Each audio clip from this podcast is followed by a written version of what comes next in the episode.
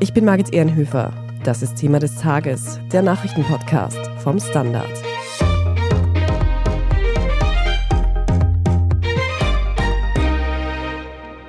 Niederösterreich hat gewählt und laut den Hochrechnungen am Sonntagabend lautet das Ergebnis folgendermaßen. Die ÖVP verliert rund 10 Prozentpunkte und rutscht unter die 40er-Marke auf 39,7 Prozent. Auf dem zweiten Platz der große Wahlsieger die FPÖ mit rund 25 Prozent. Die Sozialdemokraten hingegen rutschen auf 20,7 Prozent auf den dritten Platz ab. Grüne und Neos können jeweils etwas zulegen und liegen bei rund 7 und rund 6 Prozent. Wie ist es zu diesem Ergebnis gekommen? Was bedeutet das für die Regierung in Niederösterreich und welche Trends lassen sich hier für ganz Österreich ableiten? Darüber sprechen wir jetzt. Sebastian Fellner aus der Standard Innenpolitik-Redaktion. Du hast den Niederösterreich-Wahlkampf intensiv verfolgt und begleitet und befindest dich auch jetzt direkt im Landtag in St. Pölten. Wir haben eingangs das Ergebnis gehört. Wie würdest du es denn mit einem Satz zusammenfassen? Ein Riesenverlust für die ÖVP, ein schmerzhaftes Minus für die SPÖ und ein großer Triumph für die FPÖ. Die ÖVP, da war die lange Diskussion, geht sich der Vierer vorne noch aus oder nicht? Jetzt laut aktueller Hochrechnung liegt die ÖVP bei 39,7 Prozent, knapp darunter. Wie erklärst du dir das Abschneiden der ÖVP und Landeshauptfrau Johanna Mikl-Leitner? Für die ÖVP und auch für Mikl-Leitner ist das natürlich ein Riesenverlust. Also es sind knapp 10 Prozentpunkte, die sie da voraussichtlich verlieren und vor allem ist es aber ein realpolitischer Verlust, weil es ein Machtverlust ist. Aller Voraussicht nach, es ist noch nicht ganz fix, aber es schaut danach aus, verliert die ÖVP die Mehrheit in der Landesregierung und damit einfach sehr viel Einfluss. Zu erklären ist das, finde ich, nicht vollständig nur mit den bundespolitischen Themen, die die ÖVP natürlich gerne als Gegenwindargument anführt. Natürlich gibt es globale Krisen, natürlich ist die Bundes-ÖVP in einer genauso schweren Krise fast politisch, aber einen so starken Verlust, finde ich, lässt sich nicht durch alle anderen sind schuld erklären. Die ÖVP hat wirklich alles mobilisiert, was sie mobilisieren konnte. Und offensichtlich wollen die Menschen in Niederösterreich oder die Wahlberechtigten in Niederösterreich mehrheitlich zumindest weniger stark die ÖVP in der Macht sehen. Das heißt, man kann das Ergebnis der ÖVP nicht auf die ganzen Skandale, die jetzt die Bundes-ÖVP in den letzten Monaten beschäftigen, einfach zurückführen, sondern es liegt durchaus auch an der Performance von Johanna Mikl-Leitner und der niederösterreichischen ÖVP. Ja, auf der einen Seite, also natürlich spielen diese Skandale eine Rolle. Gleichzeitig ist die ÖVP in Niederösterreich extrem einflussreich in der Bundespartei, das ist auch allgemein bekannt und deswegen kann sie sich von diesen Skandalen nicht ganz so einfach abputzen. Viele von den Personen in der ÖVP, die in diese Skandale verwickelt sind, kommen aus der ÖVP in Niederösterreich. Auch der Kanzler kommt aus der ÖVP in Niederösterreich. Das hat die Landespartei natürlich lange genutzt, dass sie so ein Machtzentrum ist in der ÖVP und jetzt schadet es ihr. Gleichzeitig würde ich, aber das ist meine persönliche Einschätzung oder Analyse, das müsste man sich in den nächsten Tagen noch näher anschauen, glaube ich einfach nicht, dass es nur durch diese globalen Einflüsse oder diese bundespolitischen Einflüsse auch zu erklären ist, sondern dass vielleicht eine absolute Mehrheit oder auch eine Machtkonzentration, wie sie die ÖVP in Niederösterreich hat, möglicherweise einfach nicht mehr gewünscht ist. Mhm. Der große Gewinner dieser Wahl dürfte die FPÖ sein. Sie hat es auf Platz zwei geschafft, die SPÖ damit überholt und insgesamt über 10 Prozent zugelegt auf rund 25,4 laut den aktuellen Hochrechnungen. Worauf würdest du diesen Erfolg zurückführen? So sehr wie globale Krisen und bundespolitische Themen der ÖVP geschadet haben, so sehr haben sie der FPÖ genutzt. Und die FPÖ hat es auch sehr geschickt sich zunutze gemacht, diesen Frust und diese Enttäuschung, die es in der Bevölkerung gibt, für sich zu nutzen, dieses Wählerpotenzial auf sich zu vereinen. Und ganz offensichtlich, das ist auch ein Befund, den man nach heute Abend sagen muss, lassen sich weite Teile der Bevölkerung von einem radikal rechten Kurs wie in Kickel und Landbauer führen in der Partei nicht abschrecken. Schauen wir weiter zu Platz 3. Die SPÖ muss sich mit etwas mehr als 20 Prozent zufrieden geben. Wieso haben es die Sozialdemokraten nicht geschafft, eben von diesen Krisen, die der ÖVP jetzt geschadet haben, zu profitieren? Das ist eine sehr gute Frage, die auch die SPÖ Niederösterreich, aber auch die Bundes-SPÖ in den nächsten Tagen glaube ich, sehr stark beschäftigen wird. Eigentlich wäre die Themenlage aufgelegt gewesen für die SPÖ. Es gibt eine extrem starke Teuerung. Es gibt eine Unzufriedenheit mit Parteien, die in der Regierung sind. Eigentlich kann man als äh, Partei wie die SPÖ wenig falsch machen. Dennoch hat sie natürlich im Wahlkampf ein paar Patzer hingelegt. Warum sie von einem ohnehin schwachen Ergebnis von 2018 auch noch verloren hat, das wird sich, glaube ich, die Partei sehr genau anschauen müssen.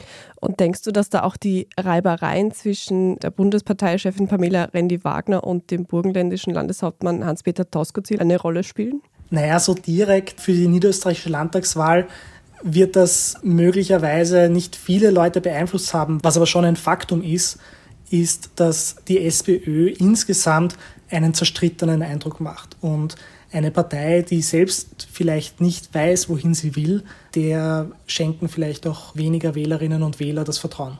Wir machen jetzt eine kurze Werbepause und dann sprechen wir noch darüber, wie dann die kleineren Parteien Grünen und Neos abgeschnitten haben und welche Trends sich von dieser Niederösterreich-Wahl auf die Bundespolitik ableiten lassen. Wir sind gleich zurück. Frisst die Inflation mein Erspartes auf? Soll ich mein Geld in Aktien stecken? Und wie funktionieren eigentlich Kryptowährungen? Ich bin Davina Brumbauer. Ich bin Helene Dallinger. Und ich bin Max Leschanz. Im neuen Standard-Podcast Lohnt sich das? sprechen wir über alles rund ums Thema Geld und Geldanlage. Wie man in Aktien investiert, ob der Traum vom Eigenheim noch realistisch ist und was genau hinter einem NFT steckt. Im Gespräch mit ExpertInnen gehen wir jede Woche diesen und vielen weiteren Fragen auf den Grund.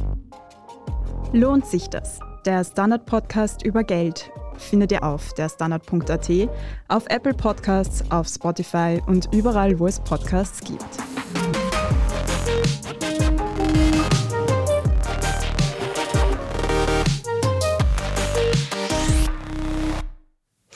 Sebastian, dann schauen wir noch auf die kleineren Parteien in Niederösterreich. Die Grünen scheinen mehr oder weniger nicht vom Fleck zu kommen. Sie haben jetzt den vierten Platz belegt mit sieben Prozent, doch ein bisschen zugelegt, aber nicht einmal ein Prozentpunkt. Wenn man sich die Zahlen jetzt anschaut, ziehen denn Umweltthemen in Niederösterreich nicht oder spielt da vielleicht auch die Performance der Bundesregierung eine Rolle für das Ergebnis? Das Ergebnis der Grünen ist ein bisschen kompliziert. Auf der einen Seite, du hast recht, es ist nur ein Prozentpunkt circa, den sie dazu gewonnen haben, aber es ist ein sehr wichtiger Prozentpunkt, weil sie damit das vierte Mandat und damit die Clubstärke im Landtag erlangt haben. Das bringt ihnen erstens Geld in Form von Clubförderung und zweitens auch politischen Einfluss im Sinne von Stimmrechten in Ausschüssen und dem Antragsrecht bei Landtagssitzungen zum Beispiel. Aber ja, es ist ein kleines Plus, das liegt zum einen sicher daran, dass auch die Grünen im Bund eine Regierungspartei sind und Regierungsparteien einfach gerade nicht sehr populär sind aufgrund der Themenlage von Krieg bis Teuerung bis politische Skandale. Das große Problem, das die Grünen Niederösterreich immer schon hatten, ist, dass Niederösterreich ein Flächenbundesland mit vielen, vielen kleinen Gemeinden ist. Und jede kleine Partei, auch die Neos, hat immense Schwierigkeiten, da Strukturen aufzubauen. Wahlkampf lebt immer von den Funktionärinnen und Funktionären vor Ort, die Leute, die die Wählerinnen und Wähler persönlich kennen, die dann auch im Wahlkampf aktiv sind und Wahlkampfmaterial im Ort verteilen. Und in kleinen Gemeinden tun sich da einfach kleine Parteien schwer. Die Neos haben leicht zugelegt auch und für sie war ja das große Ziel, den Clubstatus zu erreichen. Geht sich das jetzt aus? Das ist noch nicht ganz klar. Das ist innerhalb der Schwankungsbreite, soweit ich weiß, stand jetzt, bleiben sie bei drei Mandaten, was für die Neos natürlich extrem bitter ist. Sie haben ein bisschen zulegen können, aller Voraussicht nach.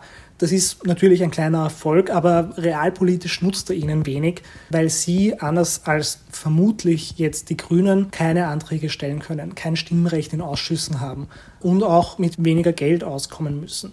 Und das gilt jetzt für die nächsten fünf Jahre. Die Neos hätten sich den Clubstatus schon sehr gewünscht und ihn jetzt nicht zu bekommen, ist, glaube ich, schon ein Verlust für sie.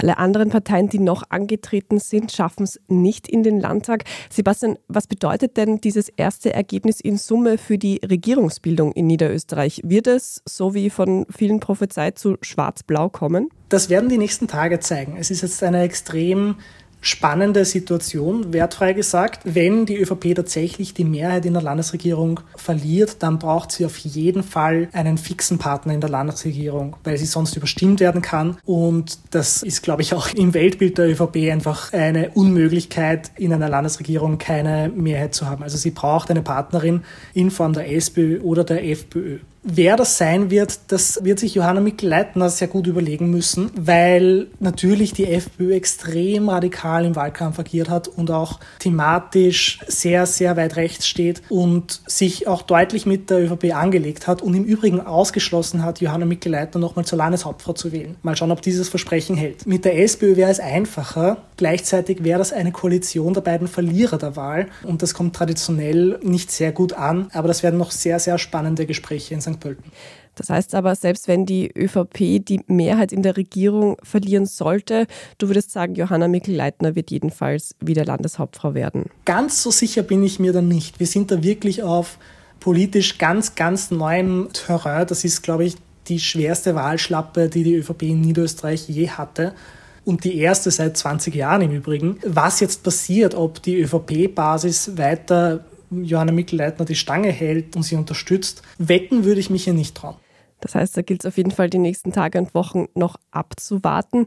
Sebastian, was würdest du sagen, welche Trends lassen sich denn vom Wahlergebnis in Niederösterreich auf die politische Entwicklung auf Bundesebene ableiten? Ist das der Anfang eines landesweiten blauen Comebacks? Davon würde ich stark ausgehen. Wie ich vorher schon gesagt habe, offensichtlich lassen sich viele potenzielle Wählerinnen und Wähler der FPÖ nicht von einem wirklich radikalen, weit rechts stehenden Kurs abhalten und auch von einer schon kriegsähnlichen Rhetorik. Und offensichtlich haben diese Wählerinnen und Wähler der FPÖ viel Nachsicht mit ihrer Partei, denn Ibiza ist noch nicht so lange her. Auch der Spendenskandal von Heinz-Christian Strache ist noch nicht so lange her. Und all das scheint diese Bevölkerungsgruppen nicht abzuschrecken.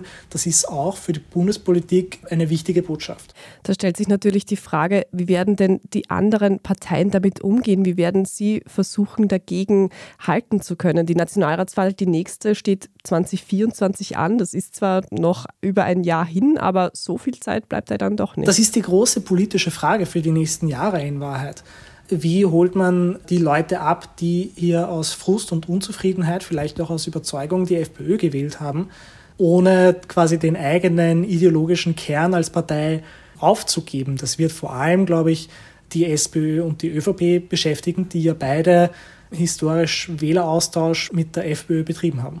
Die Niederösterreich-Wahl ist jedenfalls erst einmal geschlagen. Großer Gewinner der Wahl die FPÖ. Die ÖVP hingegen verliert fast 10 Prozent. Ein detaillierteres Wahlergebnis soll es heute Abend bereits um 20 Uhr geben. Alles dazu lesen Sie natürlich im Live-Ticker auf der Standard.at. Vielen Dank aber dir für diese erste Einschätzung der Niederösterreich-Wahl direkt aus St. Pölten, Sebastian Fellner. Dankeschön. Das war es auch schon mit dieser Spezialausgabe von Thema des Tages. Wenn Ihnen dieser Podcast gefällt, dann abonnieren Sie uns gerne dort, wo Sie Ihre Podcasts am liebsten hören. Darüber hinaus freuen wir uns natürlich, wenn Sie mit einem netten Kommentar oder einer guten Bewertung unserer Sichtbarkeit auf die Sprünge helfen. Und wenn Sie uns darüber hinaus noch unterstützen möchten, können Sie natürlich jederzeit ein Standard-Abo kaufen oder auch auf Apple Podcasts für ein Premium-Abo bezahlen. Vielen Dank dafür. Falls Sie noch Feedback oder Anmerkungen für uns haben, dann schicken Sie diese gerne an podcast.derstandard.at. Ich bin Margit Ehrenhöfer. Danke fürs Zuhören und bis zum nächsten Mal.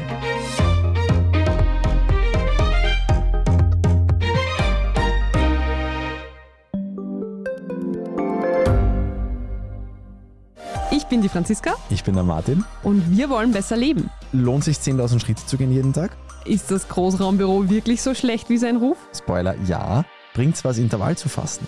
Wir fragen die, die es wirklich wissen und probieren es auch gleich selber aus. Bei Besser Leben, jeden Donnerstag eine neue Folge.